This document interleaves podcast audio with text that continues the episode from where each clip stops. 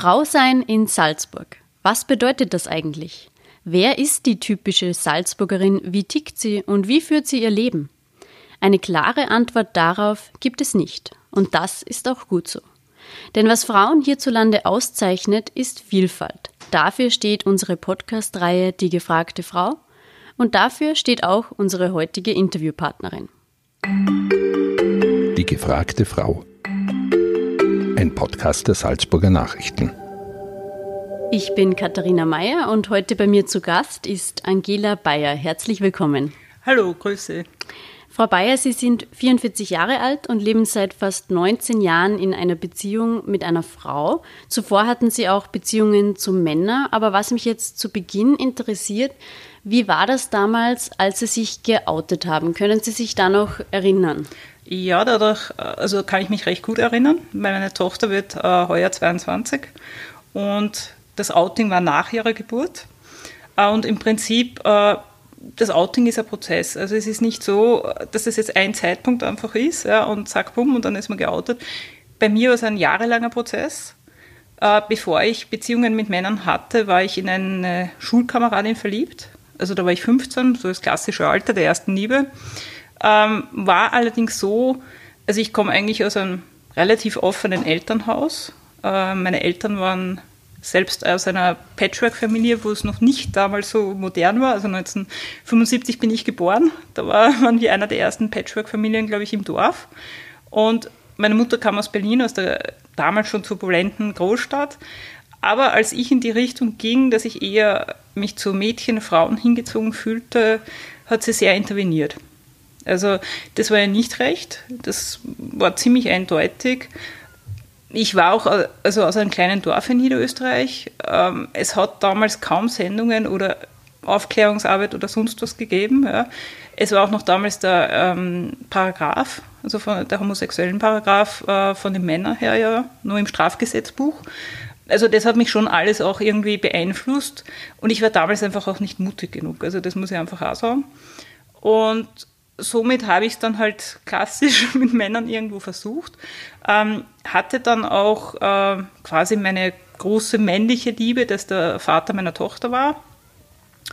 Ähm, aber es war halt trotzdem nie so das Ganze. Ja. Ähm, der Vater meiner Tochter äh, musste das Land verlassen, weil er Nigerianer ist und somit äh, damals keinen Aufenthaltstitel mehr bekam. Mhm. Er ist freiwillig ausgereist. Und ich, bei mir war von Anfang an klar, dass ich alleinerziehend dann sein werde. Ähm, und dann war irgendwie die Konzentration auf meine Tochter da. Also mhm. ich habe dann wirklich zwei Jahre komplett ohne Beziehung oder irgendwas gelebt und habe dann gemerkt, ja, mit einem Mann, das wäre es jetzt nicht mehr. Also das, ich war dann 23. Mhm. Das ist es nicht. Ich muss jetzt mhm. zu mir stehen. Ich habe jetzt ein Kind ich tue mir nichts Gutes und damit auch meinem Kind nichts Gutes, wenn ich weiterhin nicht zu mir stehe. Und dann haben Sie beschlossen, ähm, dass es, also haben Sie dann äh, selbst eigentlich schon gewusst, sozusagen, das ist nicht das Wahre, wie Sie gesagt haben, und dann haben Sie es Ihren Eltern oder Ihren Umkreis erzählt. Wie sind Sie da vorgegangen? Genau, also ich habe als erstes, äh, den, also eigentlich zu meiner Mutter, weil die hat das damals sehr mitbekommen mit der, mit der Schulkameradin eben. Äh, und dann habe ich gesagt, so, und jetzt ist es so. Und jetzt kannst du quasi im Kreis hüpfen. Jetzt einmal bös gesagt. War aber dann eigentlich witzigerweise nicht mehr das Problem. Also okay. ich war dann älter. Und sie hat dann irgendwie, ja, ich habe es eh schon gedacht. ähm, und sie hat es auch, ich meine, sie hat es auch damals begründet mit dem, dass der Vater meiner Tochter nicht mehr in Österreich war, wobei das nicht mit dem zu tun hatte. Mhm. Aber meine Mutter hatte dann wirklich nie ein Problem damit. Äh, Die restliche Familie, also? Naja, mein Vater hat prinzipiell bis zu meiner jetzigen Partnerin kein Problem damit gehabt, aber meine Partnerin hat mich quasi von Niederösterreich nach Salzburg geholt. Ah. Und dadurch hatte er ein Problem, okay. glaube ich. Also, ja. Und er war halt, äh, mein Vater ist 1928 geboren gewesen, also er lebt nicht mehr, aber das war, glaube ich, schon auch noch einmal dieses traditionellere Bild, ja, dass er, damit hat er dann schon Schwierigkeiten gehabt. Und auch dazu, ich hatte einen nigerianischen Vater von meiner für meine Tochter und dann auch jetzt noch Beziehungen mit Frauen, das ist dann schon ein bisschen viel für ihn Ein bisschen gewesen. viel, ja. Das kann ich mir gut vorstellen. Also das, aber ja, es war so, so jetzt dann kein Thema. Also es war dann, ich habe ein bisschen gewartet bei meinem Bruder, habe ich ziemlich lange gewartet, den habe ich unterstellt, dass er zu konservativ gewesen wäre, was er nicht, eigentlich nicht ist. Aber da war irgendwie so der Mut nicht da. Und zu den anderen Familienmitgliedern ist es dann eigentlich gegangen. Also das war dann nicht so das Thema. Wie war es bei Ihrer Tochter? Sie war da ja noch sehr klein oder wie zwei? Sie zwei hat nie was anderes gekannt. Also sie hat mhm. nur immer mich mit Frauenbeziehungen gekannt. Mhm. Mhm. Das heißt, Sie haben dir, haben dir nie erklären müssen, mm, wie das ist oder kamen da keine Fragen dann auf, wenn Sie später dann, also Sie sind ja ähm, dann wie Ihre Tochter äh, ich weiß nicht, zweieinhalb Jahre oder so alt war, ja. dreieinhalb ähm, mit ihrer jetzigen Partnerin zusammengekommen mhm. und ihre Partnerin hat auch ein Kind in die Beziehung mhm. gebracht. Ähm, und wie ist es dann, wenn die Kinder in den Kindergarten gehen und dann irgendwie ähm, müssen sie dann Stellen Sie dann Fragen oder ist es bei den Kindern eigentlich gar nicht so, weil sie ja noch so jung sind, dass sie quasi von der Gesellschaft jetzt noch nicht so voreingenommen mhm. sind? Also bei meiner Tochter war es so, die hatte, also ich habe nie mit einer anderen Frau zusammengelebt. Ich hatte vor meiner Partnerin nur zwei kürzere Frauenbeziehungen, ähm, die sie nur peripher mitbekommen hat. Ja. Äh, also somit wichtigster Mensch dann irgendwie in meinem Leben äh, war dann meine Partnerin. Äh, wir haben auch den Kontakt zu den Kindern relativ bald dann gesucht. Die haben sich Gott sei Dank von Anfang an total mögen. Also die äh, sagen, sind noch heute wirklich eins zu eins wie Schwestern äh, und sagen sie auch. Ähm, und damit war es von meiner Seite viel leichter. Meine Tochter sagt doch ganz klar, ich habe es ja nicht anders gekannt, also sie kennt es nicht anders und war für sie völlig so normal. Ja. Ich habe dann teilweise sehr wohl versucht, die Sache, also das Thema mit ihrem Vater zu thematisieren und da ein bisschen und habe auch äh, gedacht, da kommen vielleicht mehr Fragen. Aber das ist eigentlich nicht so das Thema. Also war bei ihr nie das Thema, warum ist jetzt mein Vater nicht da? Ich habe es ja früh erklärt. Mhm. Also sie hat ja ihren Vater nie kennengelernt, genau. weil der musste ausreisen mhm. ähm, nach Nigeria, bevor mhm. sie ähm, geboren wurde. Äh, und da haben sie dann natürlich erklärt, warum jetzt die anderen Kinder einen Vater haben genau. und sie nicht vor Ort oder genau. hier. Genau. genau. Ähm, viele äh, bringen dann auch immer äh, den Punkt ein, dass Kinder sowas wie männliche Bezugspersonen brauchen, genauso wie sie weibliche brauchen würden. Ähm, war das bei Ihnen jemals irgendwie ein Thema? Ist äh, ganz ähm, spitz gefragt Ihren Töchtern in dem Hinsicht was abgegangen, glauben Sie, weil Sie jetzt quasi zwei Mamas hatten und nicht äh, einen Papa dazu? Oder? Also meine Tochter hatte ähm, lange ähm, meinen Vater, also lange, aber gewisse Zeit, der sehr wichtig für sie war. Äh, auch meinen Bruder, äh, das durchaus. Und ähm, die Tochter meiner Partnerin hatte einen Vater oder hatte, der ist leider voriges Jahr verstorben, ähm, was aber teilweise eine sehr schwierige Beziehung war, was jetzt nicht unbedingt ähm, mit unserer Beziehung zu tun hatte, sondern weil es generell, glaube ich, von Anfang an ein bisschen schwierig war. Ähm, dadurch meine Tochter auch gesehen hat, naja, es kann ja auch schwierig sein. Also es war, das war immer eine sehr ambivalente Beziehung und mhm. eher auch ein bisschen schwierig. Und ich habe sie auch in der Richtung immer wieder auch ein bisschen äh, zu, also versucht zu fragen oder sonst was. Und sie sagt doch heute, nein, da ist ja eigentlich nichts abgegangen. Das ist meine Tochter. Mhm. Und unsere andere Tochter, also unsere ältere Tochter, äh, sagt ganz ehrlich, naja, dass die Vaterbeziehung teilweise einfach schwierig war, weil ihr Vater schwierig war. Mhm, mh. Also ja, äh, da wird dann einfach kein Unterschied. Also das ist genau. eh klar, im Nachhinein, ja. Genau. Mhm. Wie äh, waren Sie dann nach Ihrem äh, Coming Out erleichtert? Wie hat sich das angefühlt, als Sie dann endlich mal sozusagen es den anderen gesagt haben, aber mhm. auch sich selbst irgendwie ähm, dazu gestanden sind? Ja, also es war eine wesentliche Erleichterung. Es war ein, äh, so ein zu sich zu stehen. Ähm, und eher mal als Ganzes sich zu fühlen. Ja. Nur ist es natürlich einfach noch immer so, dass dieses Coming Out eigentlich ein ständiger Prozess ist und ständig noch immer Thema ist. Ja. Ohne dass man es jetzt unbedingt überall sagt oder sagen muss, aber wenn man gefragt wird oder wenn dann das Thema ist, ähm, es wird automatisch von der heterosexuellen Beziehung ausgegangen. Mhm, ja. Und dann muss man immer klarstellen, so, hm, ich habe aber eine Partnerin. Mhm. Das ist ein interessanter Punkt, weil man denkt jetzt ähm, oft, ja, das ist dann quasi das eine Erlebnis oder das eine Ereignis im Leben, wo man dann quasi ähm, äh, sich outet und danach ist alles erledigt. Mhm. Ja, aber man trifft ja ständig auf Menschen, die einen nicht kennen und mhm. ähm, da sind dann doch vielleicht auch irgendwie äh, verwunderte Reaktion oder ich weiß nicht, mhm. kann man das schlecht vorstellen, aber eben wie Sie sagen, das heißt, man muss sich immer wieder erklären auch. Ja. Ja. Und immer wieder eigentlich auch outen. Mhm, mh. Also, und das ist wirklich eine quasi never-ending Story. Ja. Also, ja. selbst wenn ich jetzt teilweise, ich meine, das ist noch zu früh oder sonst, aber wenn man denkt, wenn ich alt werde ähm, und ich würde jetzt in ein Altersheim kommen und ich würde über meine Lebensgeschichte gefragt, dann müsste ich sagen, na ja, ich war quasi mein Leben lang mit einer Frau dann zusammen. Was ja mhm. auch was anderes ist, weil natürlich die Mehrheit äh, eher heterosexuell mhm. lebt. Bis dahin ist das vielleicht äh, schon ein bisschen äh, geläufiger in der Gesellschaft. Beziehungsweise wenn Sie heute in einem ja. Altersheim wären, dann wäre es sicher. Ja. Also was sicher ist, äh, das merke ich schon, ähm, weil das sind jetzt ungefähr 21 Jahre bei mir, äh, es ist die Reaktion wesentlich besser. Mhm. Also das schon. Nur es ist noch immer nicht quasi Normal Normalität oder Inklusion, also inklusiv, ja, mhm. dass man sagt, okay, das gehört genauso dazu, das ist es einfach noch mhm. nicht. Mhm. Weil man da noch immer diese Erklärungen hat. Ja. Mhm. Aber es ist zumindest von den Reaktionen, ist es mehrheitlich, muss ich wirklich sagen, äh, sehr in Ordnung. Es ist teilweise ein bisschen fast schon ein Überbemühen. Manchmal so, hu, darf ich das jetzt eh fragen? Darf ich das jetzt eh sagen? Mhm. So auch in der Richtung, naja, erzähl es lieber nicht gleich, weil, weil weißt du, welche Reaktionen du hast. Also wenn mhm. jetzt ein neues soziales Umfeld kommt oder so.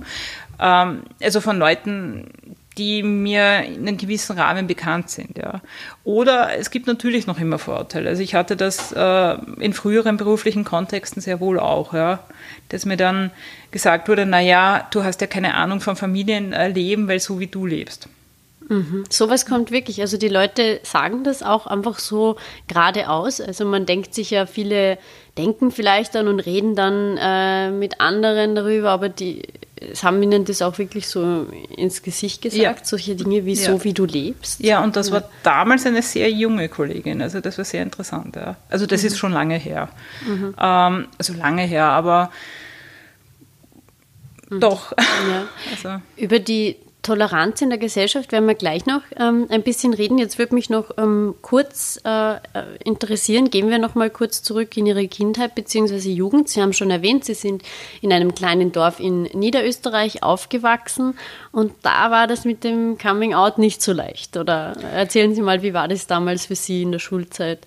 Naja, in der Schulzeit war es kein Thema. Also da, da, waren einfach so die Gedanken da und das hat mich die ganze Zeit auch beschäftigt. Also ich bin ähm, in eine fünfjährige berufsbildende Schule gegangen, mit, also Matura eben. Äh, es war immer irgendwo da, ja. Aber es wäre jetzt in diesem Kontext einfach, äh, in diesem ländlichen Kontext für mich nicht drinnen gewesen.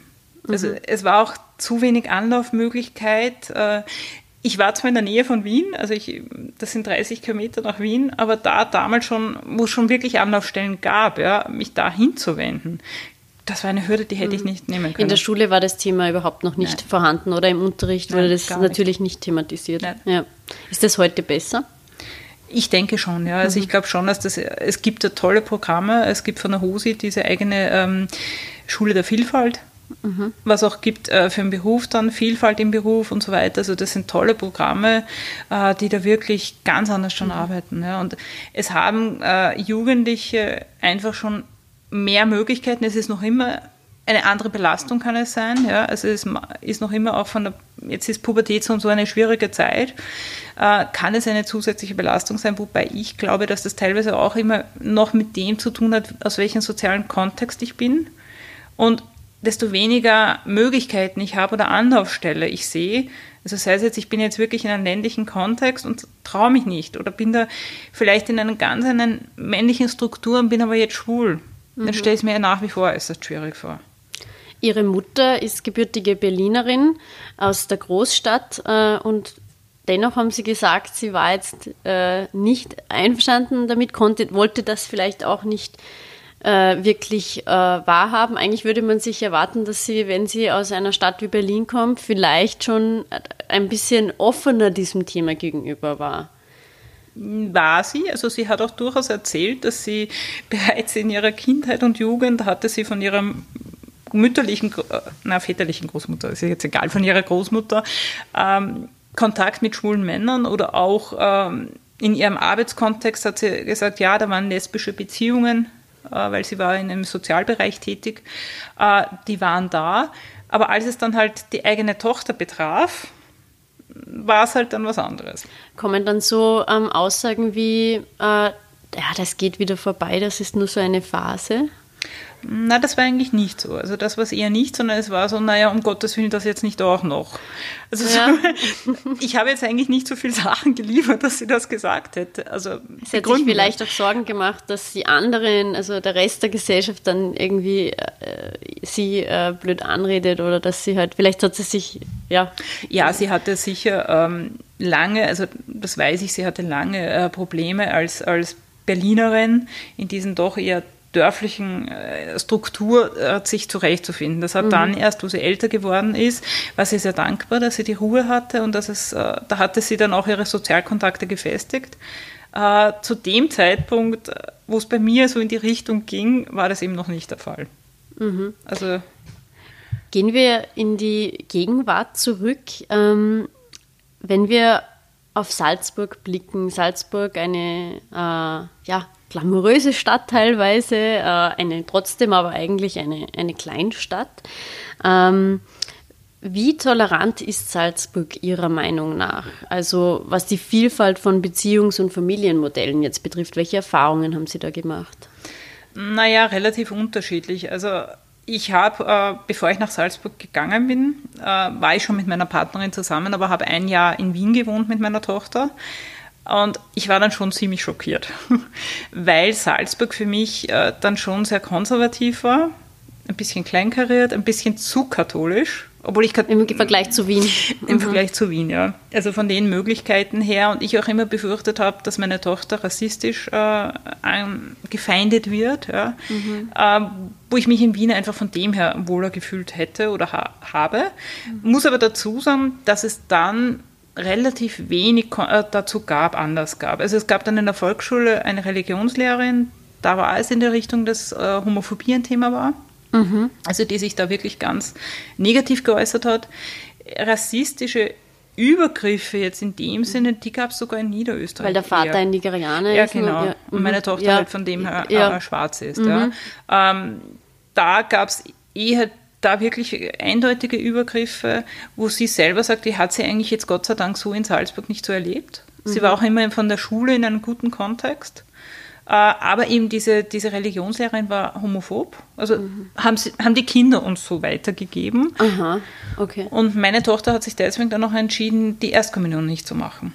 Mhm. Also sie hat gesagt, nein, das will ich nicht. Und wir haben dann eine Lösung gefunden und haben ihr halt dann einen Ersatztag mhm. gemacht. Also das wollte sie dann so. Wird man in Salzburg eigentlich immer noch äh, komisch angeschaut oder wurde man komisch angeschaut, wenn man mit einer Frau Händchen halten, sage ich mal, durch die Getreidegasse geht oder so? Oder nehmen Sie das gar nicht wahr? Wüsste ich jetzt nicht. Also mhm. so offen sind wir eigentlich nicht. Also dass mhm. wir jetzt so, so extrovertiert sind, sind wir zum Teil, ähm, also manchmal gibt es halt diese, diese äh, emotionalen Momente oder sonst was.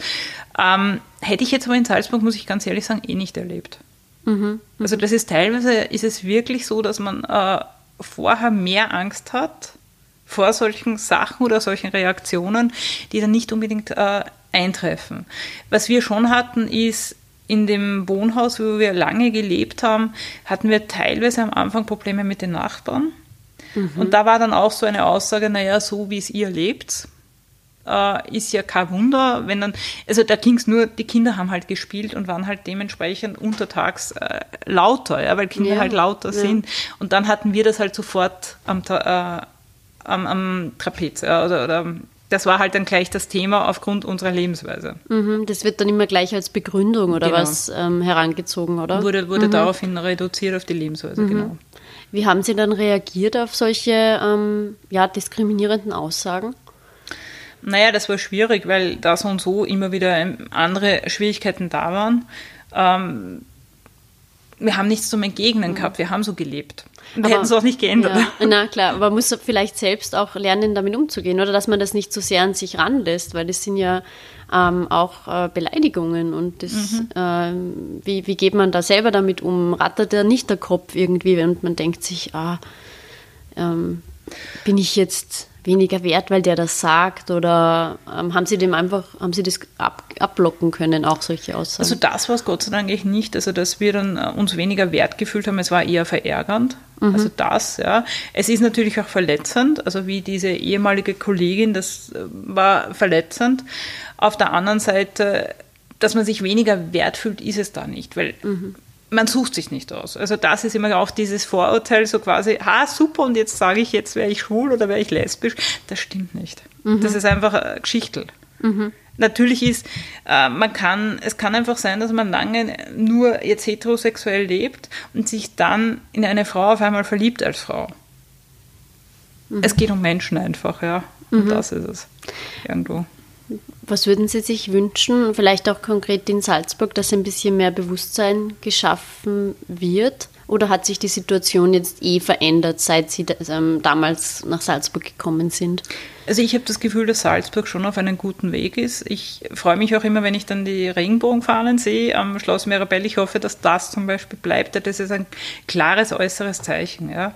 Oder auch dieser, dieser kleine CSD, der in Salzburg geplant ist. Oder auch die Huse, die tolle Arbeit leistet. Mhm. Ähm, wo natürlich auch die Politik dementsprechend mhm. was macht. CSD müssen Sie, glaube ich. Äh, das ist dieser Christopher Street Day, mhm. den es eben auch in kleinen Rahmen in Salzburg gibt. Mhm. Also der ist heuer auch in Salzburg geplant, weil in Wien für, äh, findet die Europride statt, also der mhm. große, die große äh, Christopher Street Day Parade und Salzburg wird eben auch einen kleinen Mhm. Christopher Wann Street ist das? Im, äh, Im, Juni. Ich, ja, nein, ich muss ja nicht. Äh, können wir, genau, können wir dann genau noch für die, die es interessiert, in den äh, Artikel oder in die Beschreibung vom Podcast ähm, stellen. Nur ungefähr, ob ich mich jetzt interessiert. Also eh ähm, bald.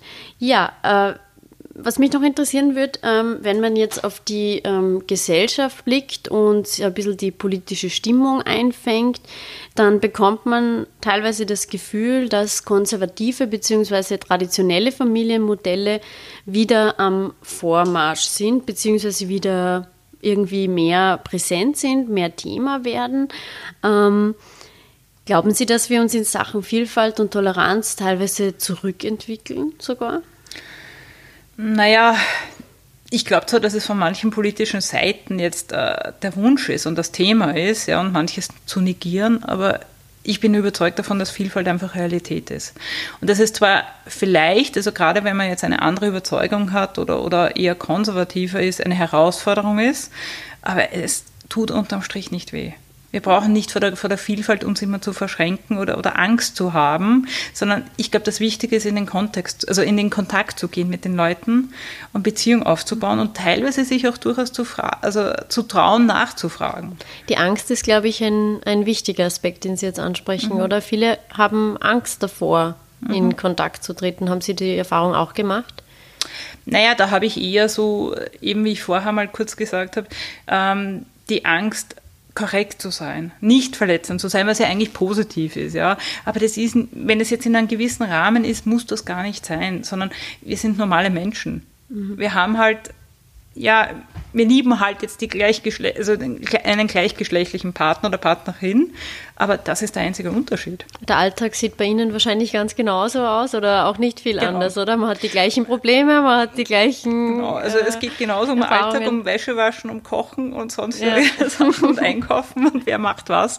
Äh, ja, oder auch Kindererziehung. Äh, ja, das wird auch nicht viel anders abgelaufen sein genau. bei Ihnen. ja. Ähm, gibt es so etwas wie die typische Familie überhaupt? Also für, dadurch, dass ich selbst aus einer ziemlich chaotischen Familie stamme ja, und, und Patchwork, also meine Eltern hatten beide äh, schon Kinder aus, aus anderen Beziehungen äh, und das teilweise schon sehr herausfordernd war und, und schwierig war, gibt es für mich, ich glaube, da bin ich da bin ich, äh, weiß ich nicht, da kann ich schwer darauf antworten. Mhm. Ähm, und ich glaube, dadurch tue ich mir so schwer mit diesem konservativen Familienbegriff. Also für mich ist jetzt nicht unbedingt das Ideal Vater, Mutter, Kind, sondern für mich geht es darum, wie geht es den Kindern dabei.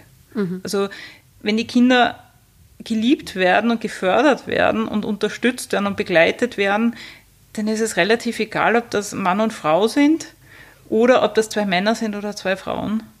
Mhm.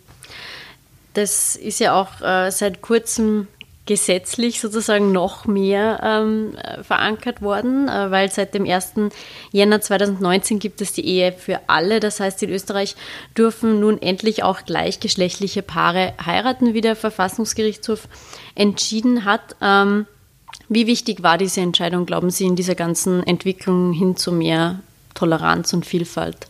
Naja, der rechtliche Rahmen ist immer wichtig. Ja. Ich meine, die Gesellschaft hat dann die Aufgabe nachzuziehen und sich dementsprechend auch zu entwickeln. Aber der rechtliche Rahmen gibt einmal das Ganze vor und zeigt, okay, das ist in Ordnung und äh, quasi auch ein bisschen so, er braucht sich jetzt nicht fürchten, aber eben gleichgeschlechtliche Paare sind von dem her, zumindest vom Gesetz her, jetzt gleichberechtigt und können das machen. Also von dem her finde ich es eine sehr wichtige Entscheidung.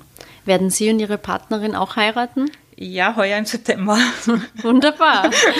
Das ist sehr schön zu hören. Dann gratulieren wir Ihnen und gratulieren auch, weil Sie bald ähm, zum zweiten Mal Oma werden. Genau. Also freuen Sie wir uns haben, schon sehr. Genau. Also Ihre, Ihre beiden Töchter, die Sie gemeinsam großgezogen haben, sind jetzt mittlerweile erwachsen und selbst schon. Eine ist selbst schon Mutter und wird jetzt zum zweiten Mal Mutter. Auch dazu Gratulation. Danke. Und ja, Frau Bayer, dann sage ich äh, vielen herzlichen Dank, dass Sie ähm, heute bei uns waren, dass Sie mit uns über Ihr Leben gesprochen haben, dass Sie sehr offen über dieses Thema gesprochen haben, das sicher einige betrifft und nicht alle sind so mutig ähm, und ähm, sprechen dann, wie das ist, wenn man äh, blöde Sprüche abbekommt und so weiter. Ja, vielen herzlichen Dank. Dankeschön für das Gespräch. Sehr, sehr gerne. Danke Ihnen. Danke. Das war ein Podcast der Salzburger Nachrichten. Redaktion Katharina Mayer und Sabrina Klaas. Wenn Sie mehr wissen wollen, finden Sie uns im Internet unter www.sn.at.